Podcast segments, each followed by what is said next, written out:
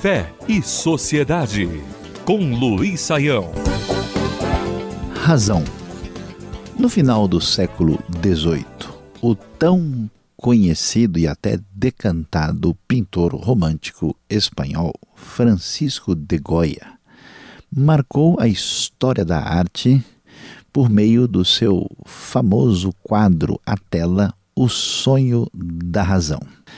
Nela, o conhecido pintor espanhol expressou o que marcou muito a realidade do seu tempo, quando uh, ele presenciou anos de guerra e muita turbulência social uh, na sua época, quando o bom senso e o bom uso da razão foi deixado de lado. E no quadro, uh, Goya pinta a razão adormecida Enquanto isso acontece, monstros são produzidos e surgem em função do chamado sonho ou, como alguns preferem, sono da razão.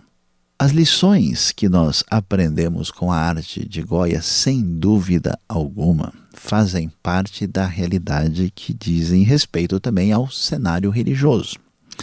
Porque, embora a expressão de fé seja algo que tem a ver com o intuitivo, embora a experiência subjetiva do inefável, do sagrado, da relação que não pode ser descrita por palavras e por mera objetividade, seja valioso, seja tão importante e faça parte até mesmo da realidade psicológica interna de integração da experiência pessoal com o mundo à nossa volta, não há dúvida que grande parte do fenômeno religioso de qualquer confissão à nossa volta se torna extremamente perigoso em alguns casos, tanto para a própria pessoa como para a sociedade.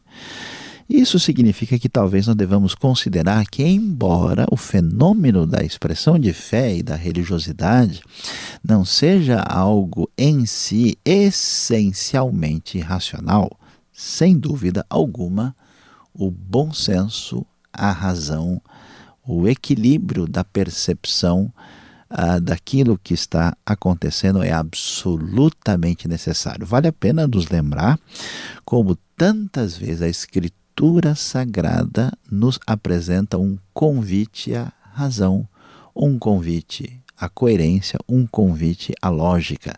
É a expressão do profeta Isaías que diz na tradução clássica: Vinde e arrazoemos. Vamos pensar racionalmente. A crítica dos profetas de Israel, especialmente no oitavo, sétimo e sexto séculos antes de Cristo, os profetas pré-exílicos, é profundamente marcada por uma expressão de fé que faz tremer o corpo e o coração, mas por uma sobriedade, por uma racionalidade e por um bom senso tantas vezes ausente dos dias de hoje.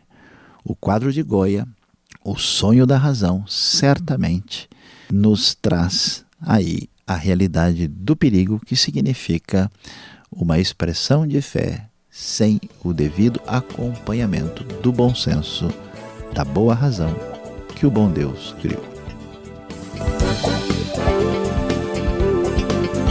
Fé e Sociedade. O sagrado em sintonia com o dia a dia.